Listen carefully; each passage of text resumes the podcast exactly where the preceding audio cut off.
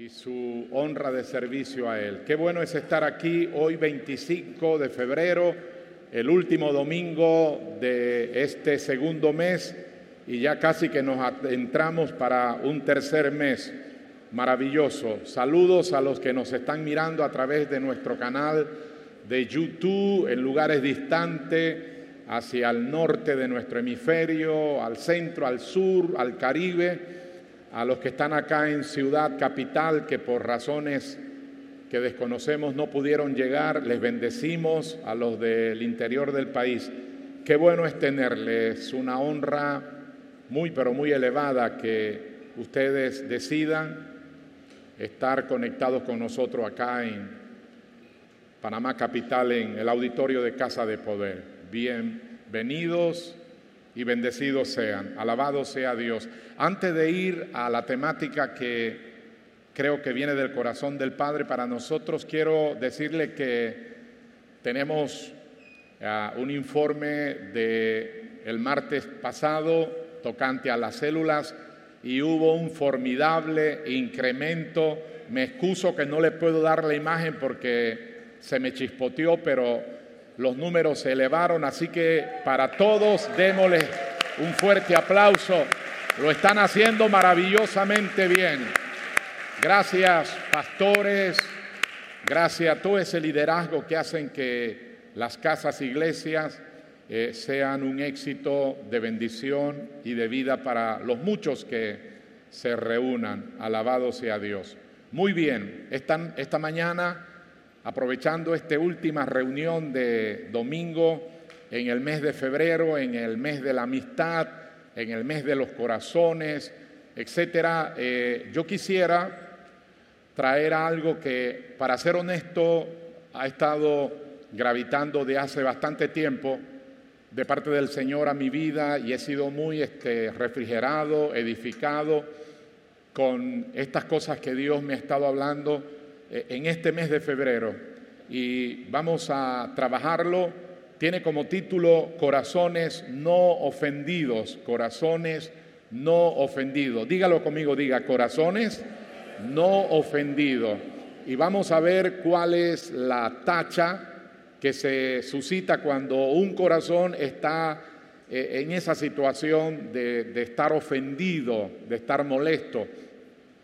La Bienaventuranza número 6 de Mateo capítulo 5, eh, en la septa bienaventuranza del verbo macairo, es un verbo muy suculento, macairos, bienaventurado, macairos, eh, los traductores, los teólogos se quedan cortos porque es un, es un verbo muy robusto en el idioma griego, algunos lo definen como tres veces felices, otros como dichosos, como plenitud, otros lo señalan como este, ah, muy prosperado, muy feliz, muy prosperado, y todo eso me gusta, pero en esta séptima bienaventuranza del sermón más largo que el Señor diera, el sermón de la montaña, que se dispara desde el capítulo 5 y se va hasta final del capítulo 7, Ahí eso es tremendo, ese, ese sermón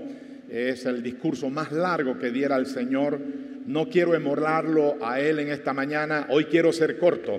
Así que Él dice, ah, bienaventurados los limpios de corazón, porque ellos verán a Dios. Y me gusta porque es demasiado amplio y robusto.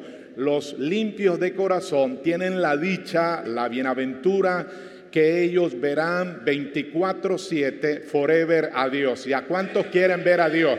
Ver a Dios. Ver a Dios, la implicancia es más que simplemente mirarte o mirarlo con los ojos naturales, no, el ver a Dios es exuberante y vamos a verlo en un momento. Entonces, Iglesia Bella, eh, a los limpios de corazón y si hay algún tipo de eh, ofensa en el corazón, es una brusca, es algo allí que interfiere, que gronea e inhabilita eh, la totalidad de esa limpieza, de esa pureza que es posible con el recurso precioso del Espíritu Santo. Eh, y es importante que me reciba esto antes de ir a algo que tiene eh, un comodín muy profético. El Señor quiere ministrar a muchas personas en esta mañana, así que voy a ir rápido en cuanto a esto para establecer algunas cosas. Eh, ¿Qué es el corazón? Es una buena pregunta. ¿Qué es el corazón? No, no es este órgano, esta válvula que está a nuestra mano izquierda, no.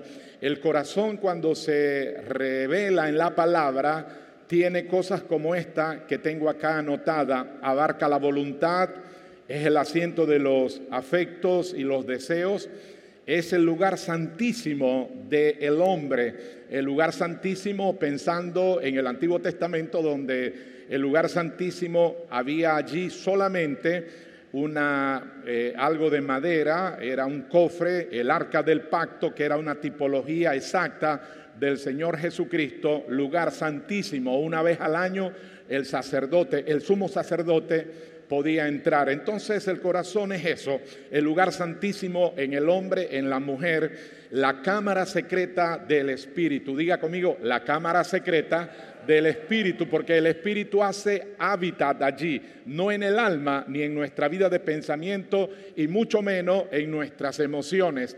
El alma está vinculada a nuestra vida de pensamiento y a lo que sentimos, los cinco sentidos, pero el Espíritu está por encima del alma y luego el cuerpo. El Dios, el mismo Dios os santifique por completo. Escuche el orden, espíritu, alma y cuerpo. Cuando el alma está por encima del espíritu y del cuerpo, tremendo hay. Tremendo. Y lamentablemente muchos tienen como número uno el alma y luego el espíritu y luego el cuerpo o este cajón que se, se va a deshacer. Ahora, ¿cómo puede el corazón ser limpiado? Aunque Jeremías es brusco con él de parte del Señor, dice que es que es malo, es más malo que todas las cosas. Y, este, y luego dice, ¿quién lo conocerá? Y el Señor dice, yo soy el único que puedo conocer el corazón del hombre.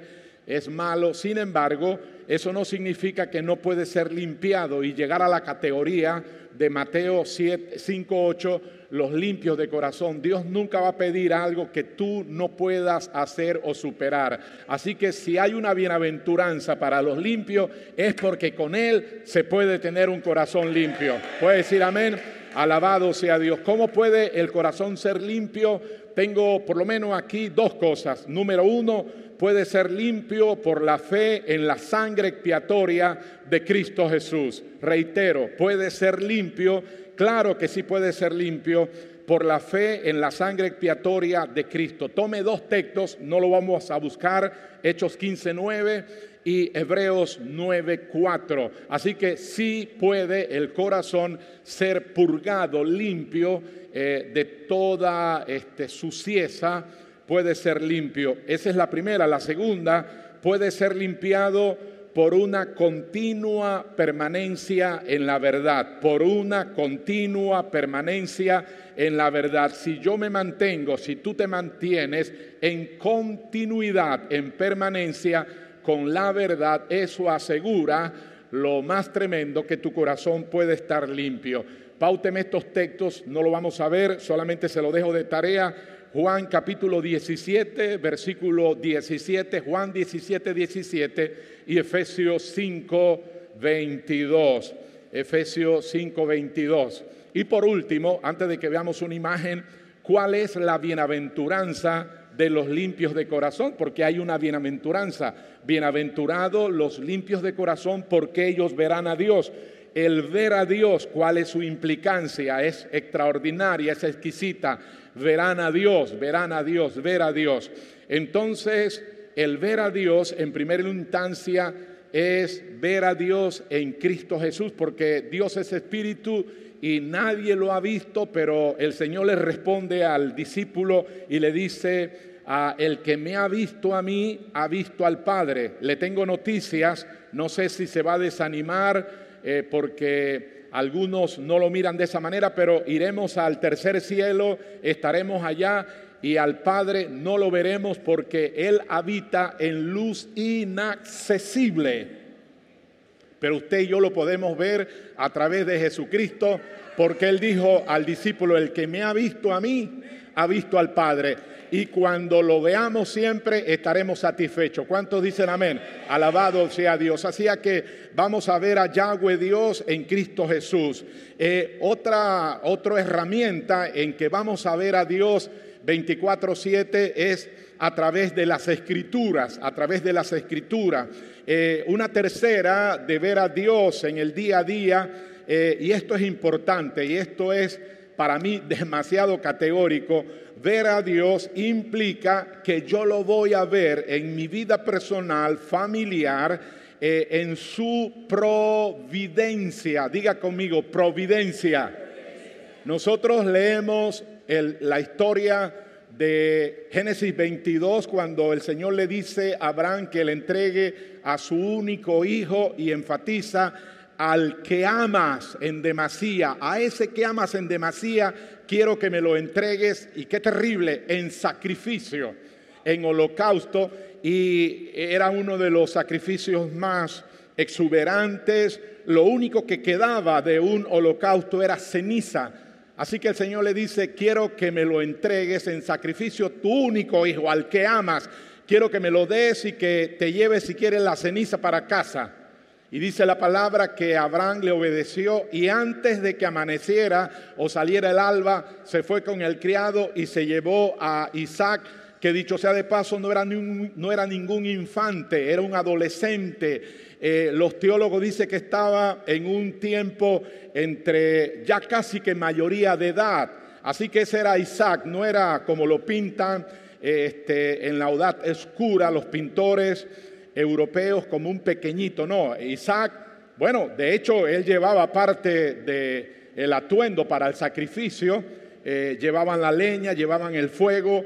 Eh, Abraham le dice al siervo que se quede acá y ellos empiezan a subir en el momento que iban subiendo, Isaac le hace una pregunta válida, le dice, papá, llevamos el fuego, llevamos la leña, eh, tú llevas el puñal, el cuchillo, pero ¿dónde está el sacrificio? Que era un cordero.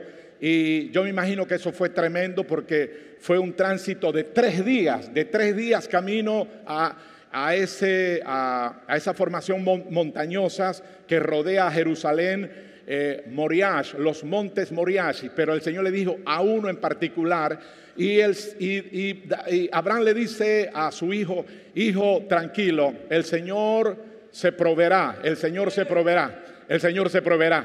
Qué lindo, qué tierno, el Señor se proveerá. Y bueno, Isaac aceptó aquello, me imagino que fue la única conversación que tuvieron esos tres días. Y luego, usted sabe la historia, eh, iba, le cuenta todo la historia al hijo y este muchacho tremendo porque siempre exaltamos a Abraham, pero ¿por qué dejamos a, a Isaac fuera del paquete? De honra porque él se pudo haber opuesto, pero él dejó que el papá lo amarrara y lo acostara sobre la leña y justo cuando iba a, este, a ejecutarlo, eh, dice que el ángel del Señor tuvo que decirle a Abraham, Abraham, Abraham.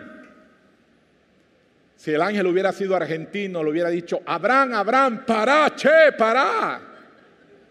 O sea, no estaba jugando. Ya cuando iba le dice, detente, Abraham, Abraham, detente. Y entonces Abraham reacciona y el Señor le dice, Abraham, no tienes que hacerlo. Ya sé que tú me amas en demasía. ¿Sabe por qué no podía Isaac? Porque era una tipología. El que partió a la eternidad empalado en una cruz en ese monte fue el Señor tuyo y el Señor nuestro Jesucristo, el Cordero que fue inmolado. Pero en el capítulo 22, versículo 14, diga providencia, providencia. Él levanta un altar porque hay un cordero, hay un carnero eh, prendido en sus cuernos en un zarzar y Abraham lo toma, lo sacrifica y luego él levanta un altar y ese altar él lo rotula como nosotros los latinos lo identificamos como Yahweh Jireh o Yahweh Jireh. El Señor se proveerá. Y no está mal. Sin embargo, en el original en hebreo no es la idea de Yahweh Jireh o Yahweh Jireh que el Señor se proveerá. Lo que dice Yahweh Jireh en hebreo, para los que manejan hebreo acá, es el Señor será visto. El Señor será visto. ¿Y sabes por qué, mi querida y mi querido? Porque cuando Dios es visto cerca tuyo, hay provisión, hay ayuda, hay socorro verán a Dios, verán a Dios. Entonces, eh, el ver a Dios en sus en su providencia. Diga conmigo, Yahweh Jire, el Señor será visto. Yo estoy aquí para profetizarse que esta semana, este último tramo de febrero, el Señor será visto en tu vida. No será visto de lejos, estará visto de cerca, tan cerca que lo puedes sentir. Yahweh Jire, los que los limpios de corazón verán a Dios en providencia. Por eso es que decía hace poco de que el camino a la provisión de Yahweh siempre será un camino de obediencia. De obediencia suma. Dame a tu hijo, a tu único hijo, a cual tú amas.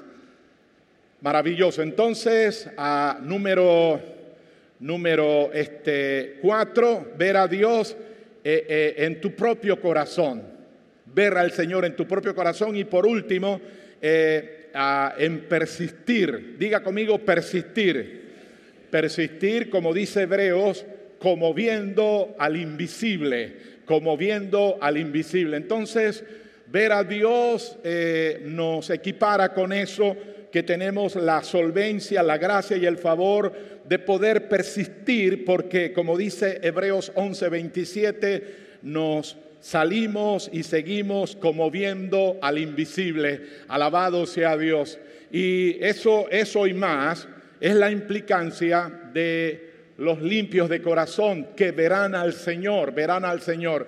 Y yo estoy aquí emocionado como mentor de ustedes y de los que me están mirando porque este resto de año, en este tránsito que estamos, en esta temporada, hay un llamado urgente de parte del Señor para nosotros, sus hijos, porque nos ama, nos quiere y Él no, Él no desea que nadie aborte las cosas que Él tiene para nosotros en esta temporada que son buenas, maravillosas y extravagantemente abundantes. ¿Puede decir amén a eso? Alabado sea Dios. Entonces, recíbame esto por el Señor, por el amor al Señor. Por favor, Iglesia Bella, usted que está acá en auditorio y los que me miren.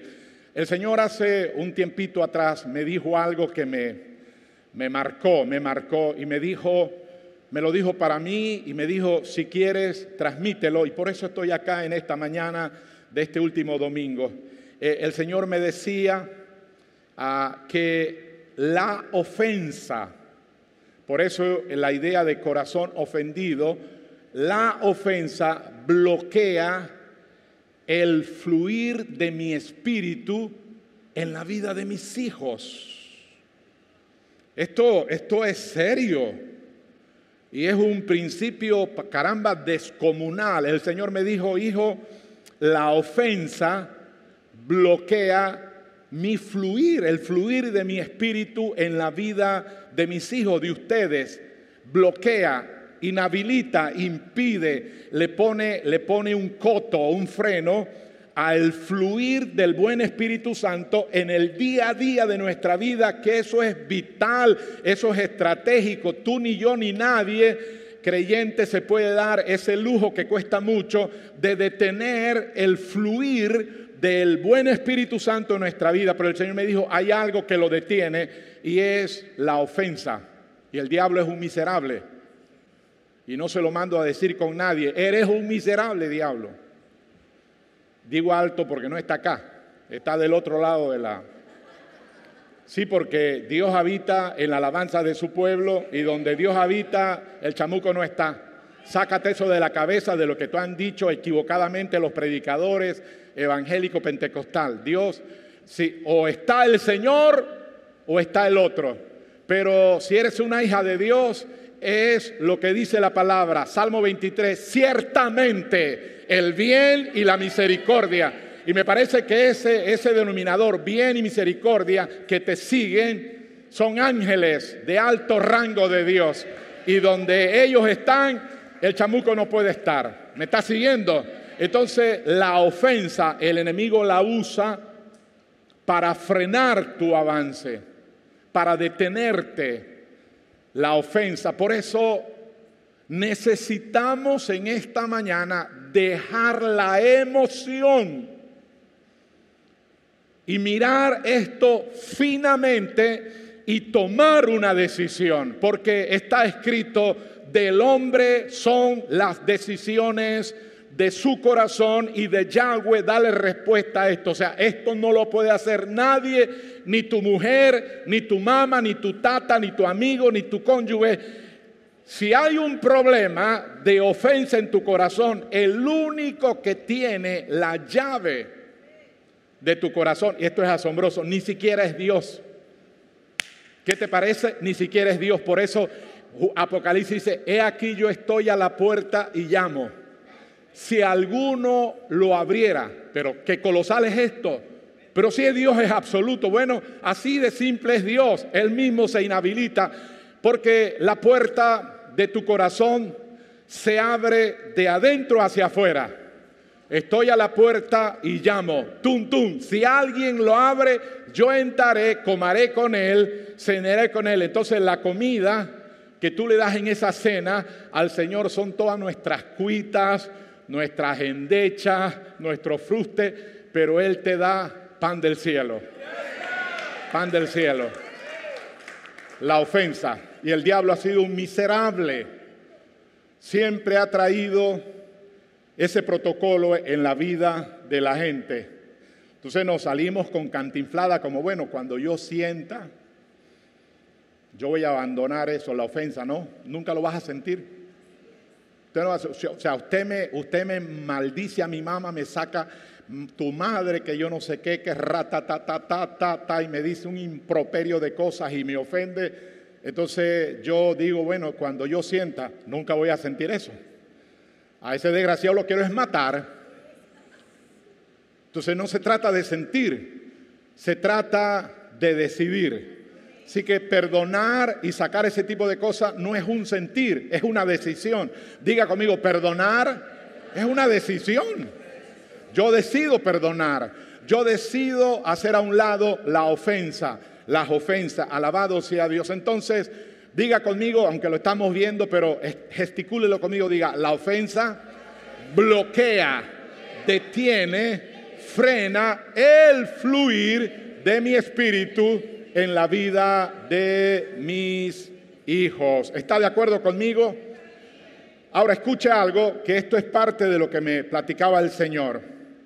Y esto es importante también que lo retengamos. El Señor siempre, forever, siempre, siempre, está poniendo a prueba tu respuesta y mi respuesta tocante a cosas que ocurren en los avatares de la vida, en el día a día, en el 24/7 el Rey de Gloria, el Señor está ahí siempre poniendo a prueba tu respuesta, mi respuesta, cómo yo respondo, cómo yo reacciono. Especial y particularmente cuando te hacen cosas que te lastiman, que te lastiman. Y yo quisiera decirte, mi querida, mi querido, y odio decírtelo, mientras estemos en tránsito por esta tierra, gente te lastimará gente te ofenderá. Y lo más, ah, lo más complicado es que gente muy cerca tuya, gente muy cerca tuya, eh, en ignorancia, en falta de sabiduría, eh, te lastimará. Así que cuando eso se da, cuando te hacen cosas que te lastimen, atento acá, y esto es lo cardinal, ¿cuál será tu respuesta correcta? O sea, eso, allí está el Señor mirando de cerca el cielo, todo ese eh, grupo innumerable de ángeles están allí atentos para ver cuál es tu respuesta. Y yo espero en el Señor, y aquí escribí algo que la uso, y que esta sea nuestra respuesta. Puede decirlo conmigo en voz audible, diga, elijo, diga, elijo no ofenderme, coma, diga, sin importar lo que pase Damas y caballeros, esto es lo que la Biblia dice, morir cada día y llevar la cruz. No ir a Atalaya de Veragua o ir a Colón, no, esto es llevar la cruz. Elijo no ofenderme, aunque tengo las emociones allí a piel de, de, de, piel, pero yo diga conmigo, elijo no ofenderme sin importar lo que pase. Deme la siguiente, pastora, sin importar lo que pase. Diga, ah, escúcheme, cuando algo te es dado, o sea, se te da algo y de pronto te es quitado y tú dices, Señor, Señor, así le decimos en la jeringonza latina, Señor, acuérdate el dicho de nuestros ancestros, el que da y quita se vuelve corcovita, no sé qué rayo será eso, pero bueno, cuando algo es dado y quitado, te dan algo, pero alguien te lo quita, pero bueno, el cantante cubanoamericano dice que lo que es tuyo nadie te lo quita, y esa me gusta más. Así que mire el que está a su lado y diga, lo tuyo, frame nadie te lo quita. Así que te pila, te pila. Ajá, pero cuando alguien, cuando te es dado algo y es quitado, esta es la determinación que tenemos que decir. Ah, tú vas a decir, ¿sabes qué, Señor? Te amo, Cristo Jesús. Te amo, te amo. Diga, sin importar nada. E, esto, esto no es para pensarlo, esto es para gesticularlo. Esto es para declararlo te dieron algo, te lo quitaron, ahí tú no vas a hacer un berrinche, tú no te vas a amargar, tú no vas a permitir que el enemigo te etiquete y lacera tu corazón y te deje allí una, este, una cuña, algo. No, no, usted va a decir, ok Señor, de toda forma, yo te amo, Cristo Jesús. Y sabes qué, no me importa nada mi fe en ti no será sacudida. No, ya a esta altura cualquier chamuquito se tiene que ir porque esto, esto es letal para ellos, porque no es emoción. No es emoción, son parte, son parámetros correctos de un cristiano maduro. ¿Sabes qué, Señor? Se me dio, me lo quitaron, no voy a entrar en ese rejuego de por qué fue, pero yo te digo a ti, Señor, yo te amo, Cristo Jesús, sin importar nada. Mi fe en ti no será sacudida, sin importar lo que venga, no cederé. Alabado sea Dios. Yo declaro que así son toda la gente de Casa de Poder Panamá. No cederé, no me moveré, porque confío en que eres buen Padre y seguirás cuidándome sin importar cómo se vean las cosas. Levanta tu mano, diga, no cederé, no me moveré, diga fuerte, porque confío en que eres buen padre y seguirás cuidándome sin importar cómo se ven las cosas ahora. Ese es verdadero cristianismo. Alabado sea Dios. Dígale al que está a su lado, dígale, comadre, compadre, Él es buen padre. Él es buen padre. Alabado sea Dios. Él es buen padre. Ahora, ¿se acuerda el título del corazones ofendido, verdad? Corazones ofendidos. Ofensas que no sabemos manejarla. Y para que tengamos una idea, porque quiero ir rápido para tomar unos minutos para ministrarnos, eh, te voy a hablar de algo que el diablo a través de las edades ha sabido capitalizar en demasías, con mucha plenitud. Y, y es el concepto del trauma o los traumas, pero yo quiero verlo en singular, el trauma.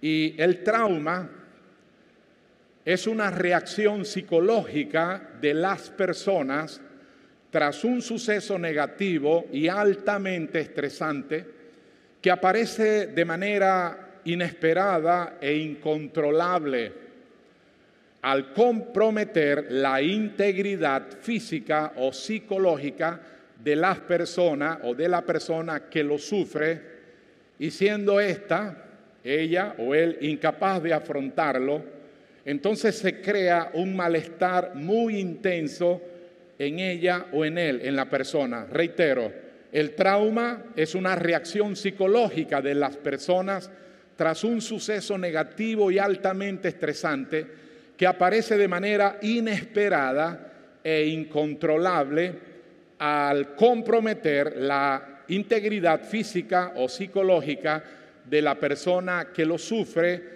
y siendo esta persona incapaz de poder manejarlo o afrontarlo, entonces se crea eh, un malestar muy intenso en ella, un escosor, un malestar, y el enemigo lo va a capitalizar. Deme la siguiente imagen, si es tan amable. Escúcheme, porque por eso estoy hablando del trauma de los traumas, porque necesito decirle lo siguiente, y también odio decirle esto, es muy pocas, sumamente pequeña la gente que ha vivido a través de los años exento de traumas. Es un problema latente en la mayoría del ser humano y especialmente en nuestros años de niñez. Los expertos en psicología y en conducta humana dicen que los seis primeros años de vida de una niña o de un niño, los primeros seis años de vida son tan estratégicamente que todo lo que ocurra en ese paquete de desde que está en el vientre de la madre, porque ya está sintiendo todo tipo de cosas, este, hasta los seis años lo marca forever, para siempre, para siempre, para siempre. Y generalmente los traumas, esos asesinos virulentos, se manejan en ese estándar de tiempo. Y escucha esto, el trauma es una puerta que el enemigo siempre usará para hacer daño. Y con este viene una mentira, es una puerta es, un, es, es por decirlo de una manera, es un portal espiritual a las tinieblas y el diablo lo va a aprovechar eh, con frenesí, con fuerza, con vigor. Eh, y siempre que haya trauma, y te reitero, lamentablemente hay traumas, hay traumas, y con el trauma siempre Él traerá una mentira, Él te enganchará una mentira y eh, la mentira la trae el enemigo y Él te dice cosas como esta. No eres lo suficientemente buena. Por eso te pasa esto, porque no eres suficientemente buena, porque el muy, el muy degenerado se las ingenia para hacerte creer que tú eres el causante del drama, del trauma, perdón. Aunque usted fue víctima, sin embargo, él es tan misterioso y tan terrible, perverso, vino a hurtar, matar y destruir que Él siembra su cizaña y uno lo absorbe y uno piensa que uno es este, el, malo de la película y es una mentira. Y Él te dice, no eres lo suficiente buena o bueno, que no eres ni digna ni digno. Entonces, cuando usted se queda con eso, Él hace que la enfermedad u otra cosa porque puede ser una enfermedad, pero puede ser el quedarse inhabilitado per se, forever, en situaciones de escasez, de, precariedad, de ruina, de vergüenza, sí, de vergüenza. Gente que andan por la calle, que no se atreven a mirar a nadie, andan er, este, siempre mirando hacia abajo, nunca erguido, porque el enemigo se la ingenió y hace que sea una enfermedad u otra cosa, se queden ligada a tu vida. Y escúchame, iglesia bella, odio decirte esto, ten la seguridad que te hará daño, los traumas. Pero yo tengo una buena noticia para ti en esta mañana. ¿Sabe por qué estoy hablando eso? Porque el Señor me dijo este fin de semana, hijo, habla eso porque yo sanaré de los traumas. ¡Uh! Aleluya. Y estoy aquí con certeza que no soy yo, Le voy a pedir aquí a los pastores ahora, celulares, el equipo pastoral de la casa que me ayuden, pero no te inhibas porque tú eres un medio. Eh, orarán, dice, la oración de fe sanará al enfermo y dice, y el Señor lo levantará. No eres tú ni yo, es el Señor quien te levantará de esos traumas que han estado capitalizando muchas cosas le decía anoche a mi esposa que mientras escribía estas notas en la oficina de mi casa, ¡fua! me vino un pensamiento de la década de los 90. Éramos pastor en el área canalera y la iglesia nuestra de Vicenza, Italia, al norte de Italia, estaban celebrando su segundo aniversario y me pidieron que fuera para estar con ellos un weekend, un fin de semana. Así que me fui. Eh, mi esposa se quedó acá en casa, por eso Promesa número 5780. Te voy a llevar a Venecia, a Italia, a Roma. Tremendo. Así que yo me fui solo y estuvimos en esa bella ciudad de Vicenza, en el norte de Italia, en la región del Véneto. Y fue un fin de semana hermoso, vinieron iglesias de Milano, iglesias de Florencia y tuvimos una confraternidad tremenda. De fin de semana, el domingo, terminamos temprano el servicio, despedimos, despedimos a la gente que vino de Milano, de Vicenza, de Florencia, perdón, y despedimos la reunión y un líder de la iglesia de allí, de, de, Vicenza, reunió a los líderes de la iglesia, ahí nuestra en Vicenza, para hacer un asado en su casa, por allá como a las 4 o 5 de la tarde, ya se había terminado todo, así que fuimos, fuimos y ahí eh, una casa linda, este militar americano del Army, y la esposa y él hicieron la comida, algo exquisito, muy lindo, muy tremendo, pero sé que detrás de todo eso había una complacencia de parte de los pastores, que teníamos para, para despedirme y hacer algo lindo. Eh, el Señor los bendiga a ellos. Los González hoy viven en el centro de la Florida, ya están retirados, una linda, bella persona y sus hijos son abuelos ya.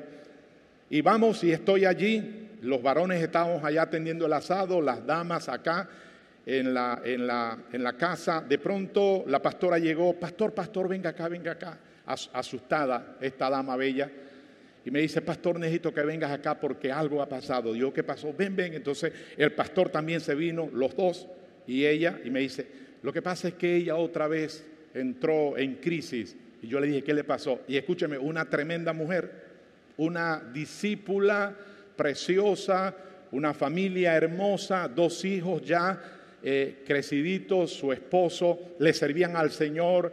Y ella me dice, no, pastor, me dice la pastora, pastor, lo que pasa es que ella ella entra en crisis y de pronto entra en una crisis que no para de llorar y es tan fuerte e impetuoso que tiembla, tiembla y el esposo y todos no sabemos qué hacer y hemos orado por ella y al rato se le pasa, pero hay veces que se pasa por días así, por favor vamos a orar y entonces yo entro y entro y ¿sabe cuál fue la cosa más impresionante? Resulta que que era panameña o es panameña, porque para ese tiempo ya podía tener unos 37 años, década de los 90, sí, está viva.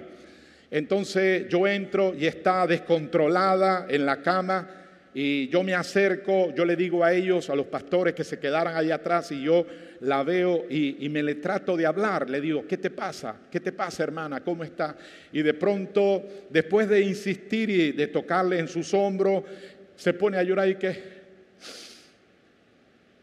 Wow, esto, esto, este pensamiento, que no lo tenía hace años, me, casi que me tomó varias horas para poder, porque me puse a orar, digo, tú eres tremendo, Señor.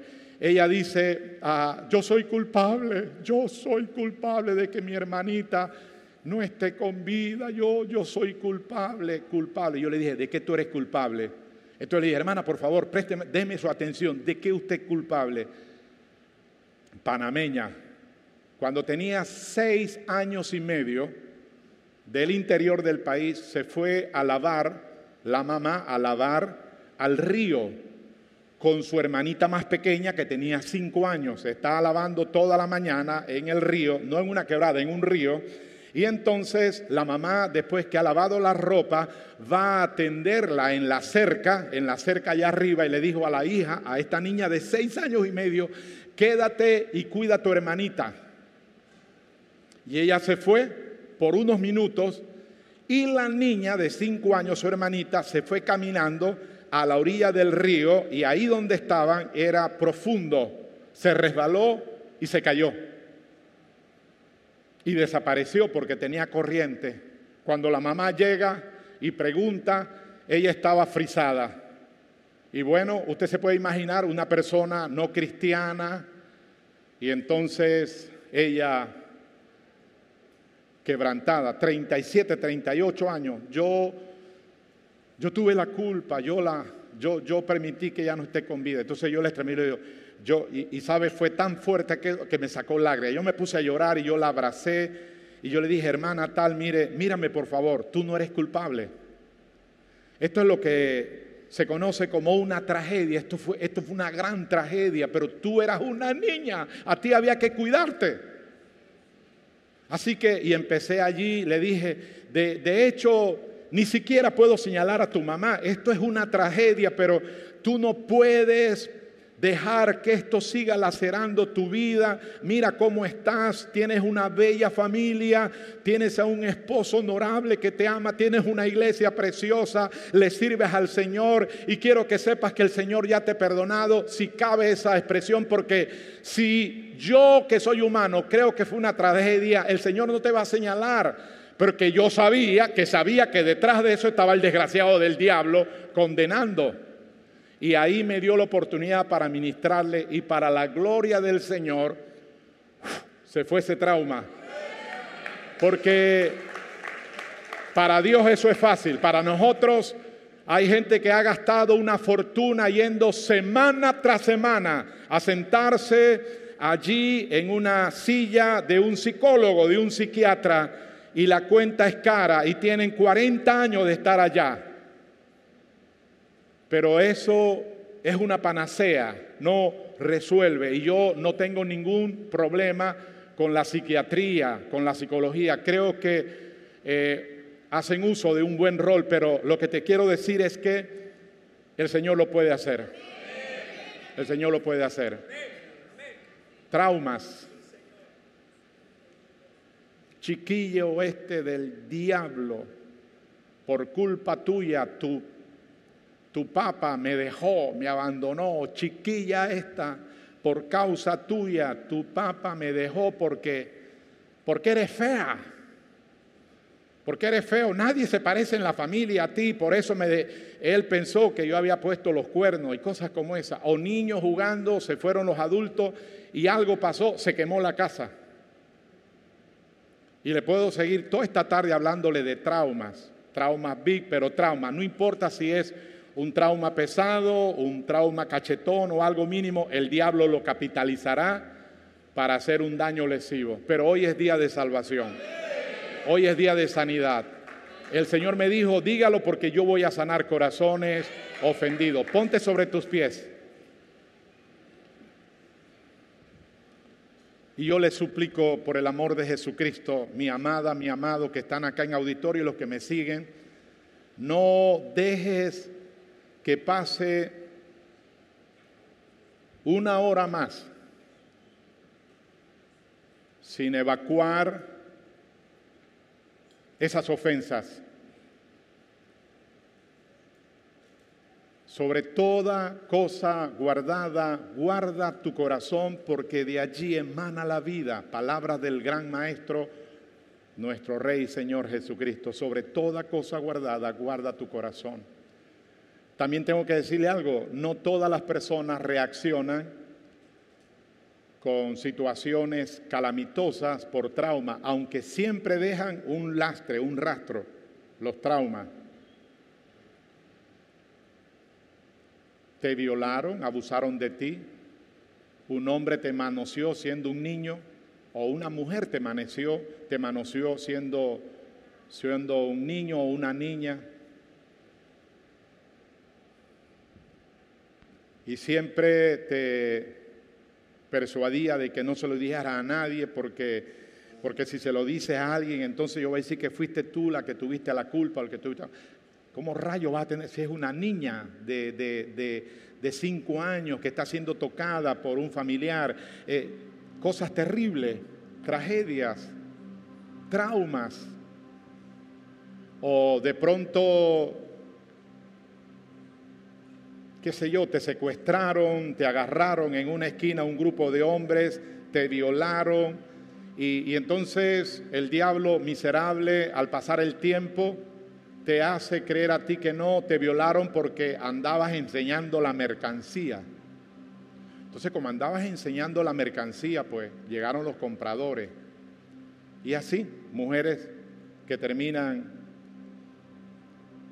en una vida de calle, de prostitución, caso de la gente que tiene problemas de identidad sexual.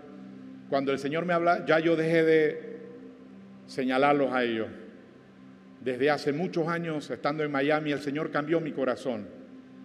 Y hoy tengo un amor y una compasión por ellos. No me di cuenta de que arrengarlos, decirle que se van para el infierno, nunca ha ayudado ni jamás ayudará. Porque ese tipo de cosas lo que hace es levantar muros. Pero Dios te llamó a ti para que pongamos puente por, dice, por el amor nuestro, el amor nuestro hará que la gente me conozca. Entonces hay que amarlo, gente con traumas, con situaciones difíciles. Quiero tomar unos minutos para aquel, para aquella que me dice Pastor Rigoberto, mientras usted hablaba, sé que sé que hoy yo tomo la actitud correcta hago mi parte y yo confío que el buen espíritu del Señor pueda traer sanidad y romper esas cadenas que me han inhibido, que, que han afectado mi sexualidad. Tengo un hombre que me ama, que me quiere, pero siempre tengo una actitud inhibida me inhibo, porque cuando Él quiere hacer algo que, está dentro de, de lo normal de una vida sexual, yo me inhibo, yo lo rechazo. Y sé que Él sufre, me quiere hacer feliz, me quiere satisfacer. El Señor quiere traer sanidad para ti en esta hora. No voy a ser largo, solo unos minutos. Si usted me dice, pastor, no voy a cargar más esa múcura llamada trauma. Yo creo que aquí está mi libertario principal, Jesucristo. Conocerás la verdad y la verdad te hará libre. Venga para acá o hágase a un lado o si quiere póstrese en su butaca, arrodíllese. No te tengo que tocar, te va a tocar el Señor ahora, ahora, ahora. Y escúcheme, véngase para acá. Venga, venga para acá. la plataforma está abierta. Usted no necesaria o esforzadamente tiene que pasar. Te puedes quedar en el allá en tu butaca. Suavecito. Y mientras pasan, aquí tengo unas cosas de carácter profética que me dijo para todos, para todos. ¿Se atreve a recibirlo? Ajá, escúcheme. El Señor te dice ahora, diga ahora, ahora. Jesucristo es el Señor de la hora. Yo estoy a punto de intervenir y cambiar las cosas en tu vida. Ahora, dice el Señor, ahora estoy acá, insofacto, a, a, punto de intervenir y cambiar las cosas. Y escúchame, preciosas del Señor, preciosos, haré que surja una nueva fuerza dentro de ti. Y tus decretos tendrán una determinación sólida. Tomaré tu débil corazón, me decía el Señor anoche, y lo cambiaré por un nuevo vigor y una resolución de no dejar que el enemigo te domine. Porque tú eres cabeza y no cola y lo sabes y hoy te lo digo Eres cabeza y no cola.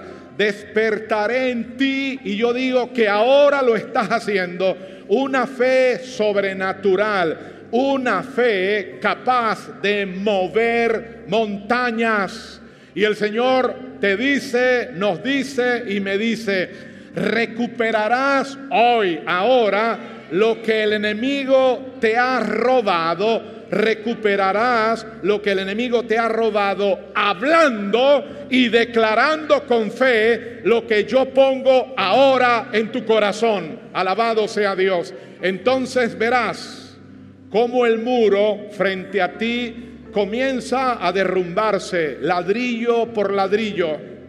Espera que ángeles, ahora aquí hay ángeles, y espera que ángeles despierten nuevos niveles de fe en ti cada día de aquí en adelante. Fe para lo imposible. Adórale ahí donde estás. Señor, mira este grupo bello de gente tuya. Tus amadas, tus amados, suavemente. Podemos cantar lo del viernes. Jesucristo, sí, solamente eso. Si alguno de los líderes, pastores de la casa tiene libertad para secarte, ponga la mano. No tiene que hacer una larga oración. Solamente creer que hoy el Señor toca. Señor, esta mañana, ya casi que a mediodía, estoy aquí creyéndote, Señor, que tú eres bueno y que para siempre es tu misericordia. Y así como sanaste allá en Vicenza, Italia, en la década de los 90, a esta dama, madre de familia cristiana, que por décadas, por años fue atormentada con la acusación de que ella fue culpable de que su hermanita pequeña se ahogara en aquel río aquí en Panamá. Y como la libertaste en un abrir y cerrar de ojos, hoy yo declaro por fe que tú tocas, toca Señor, toca, toca Toca, toca, toca, toca, mujeres, hombres. Toca, Señor, toca, toca, toca. Levanta tus manos. Déjate tocar por el abrazo del Padre. Sí, Señor. Sí, Señor. Sí, Señor. Sí, Señor. Sí, Señor. Alabado sea Dios. Alabado sea Dios. Alabado sea Dios. Escúchame, mi querida, mi querido. Dame tu atención. Tengo una imagen. Si quiere, abre tus ojos la salida, el éxodo, cuál es la salida para esto que acabo de decir rápidamente y lo entiendo, que es para ir despacio, no obstante por el factor tiempo. ¿Cuál es la salida? Escúchame, la salida para ti, para mí, para nosotros es rechazar esa mentira y esa culpabilidad y por fe abrir tu boca y declararte libre en el poderoso nombre de Jesucristo. Libre, libre. Levante su mano, diga, en esta hora de la mañana estoy en tu presencia, Señor. Y hay ángeles aquí en esta hora. Yo decido en esta hora, diga, yo decido rechazar todas esas mentiras Toda esa culpabilidad yo la rechazo ahora, la echo fuera, diga, la evacúo de mi alma, de mi espíritu, de mi cuerpo. Diga, yo declaro que ahora toda mentira, toda culpabilidad se desvanece, se deshace. Diga, y yo declaro con mis manos levantadas, que soy tu hijo, soy tu hija y soy libre en el poderoso nombre de mi Señor Jesucristo. Dígalo una vez más, diga, hoy soy libre de todo trauma en el poderoso nombre de Jesucristo. Diga fuerte, soy libre. Dígalo otra vez, diga, soy libre, soy libre, hoy soy libre de todo trauma. Hoy se va. Hoy me declaro libre. Mesa sus manos. Soy libre por Jesucristo y su sangre. Coró Masaya. Mesa sus manos libre, te declaro. Toca, toca, toca, toca, toca, toca, toca, toca, toca.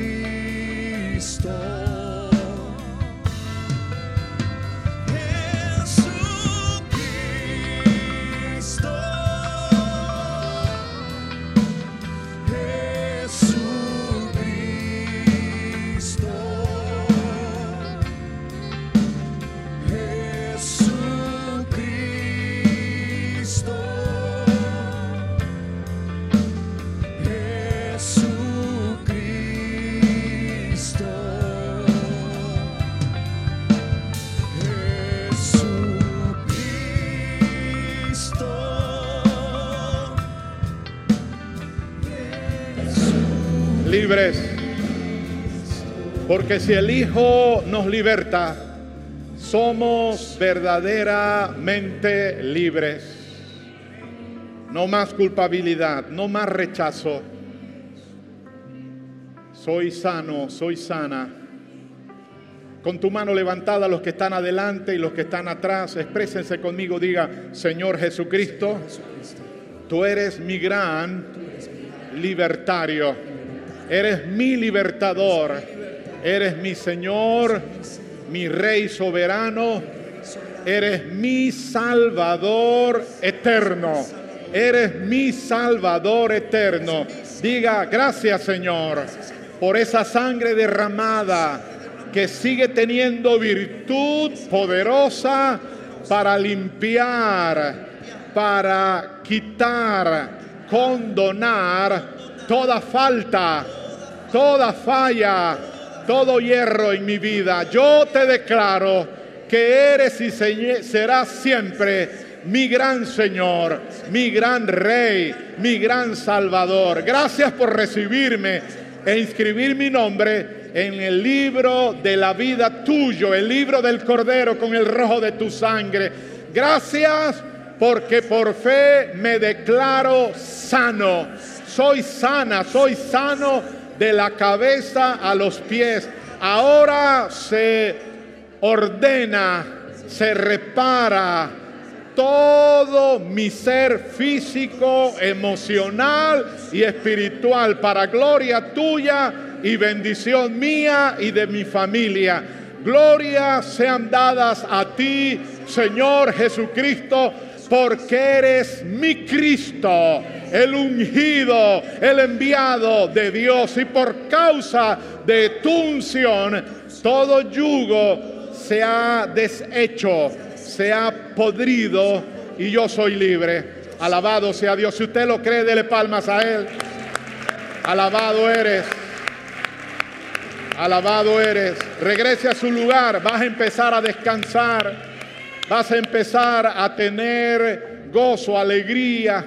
Es muy seguro que en el transcurso de las próximas horas te reirás a carcajada, llorarás pero de alegría, de gozo, porque el dique se ha roto, las represas se han abierto, ya no hay confinación, ya eres una mujer libre. Alabado sea Dios. Así que de aquí en adelante tú le darás tus amores al Señor sin inhibición. Igual amarás a tu cónyuge, a tu esposo, a tu esposa, a tus hijos.